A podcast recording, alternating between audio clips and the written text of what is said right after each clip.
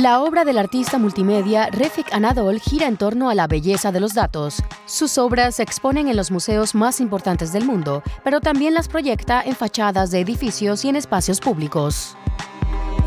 Para mis obras, empleo los datos como pigmentos y pinto con un pincel asistido por un software especial.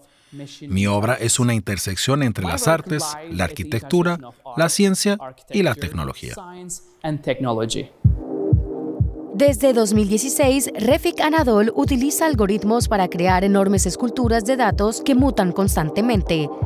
Sus obras captan la esencia del momento y ofrecen una experiencia inmersiva única. Sea cual sea el material de partida de su obra, los datos se seleccionan para que coincidan con el lugar donde puede verse la instalación artística.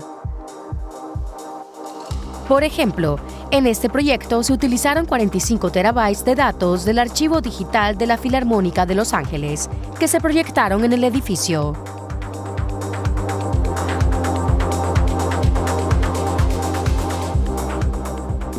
El trabajo de Refik es muy interesante y en cierto modo se ha ganado bastantes críticas debido a su gran visibilidad. Su nombre es sinónimo de arte generado mediante inteligencia artificial y de arte inmersivo.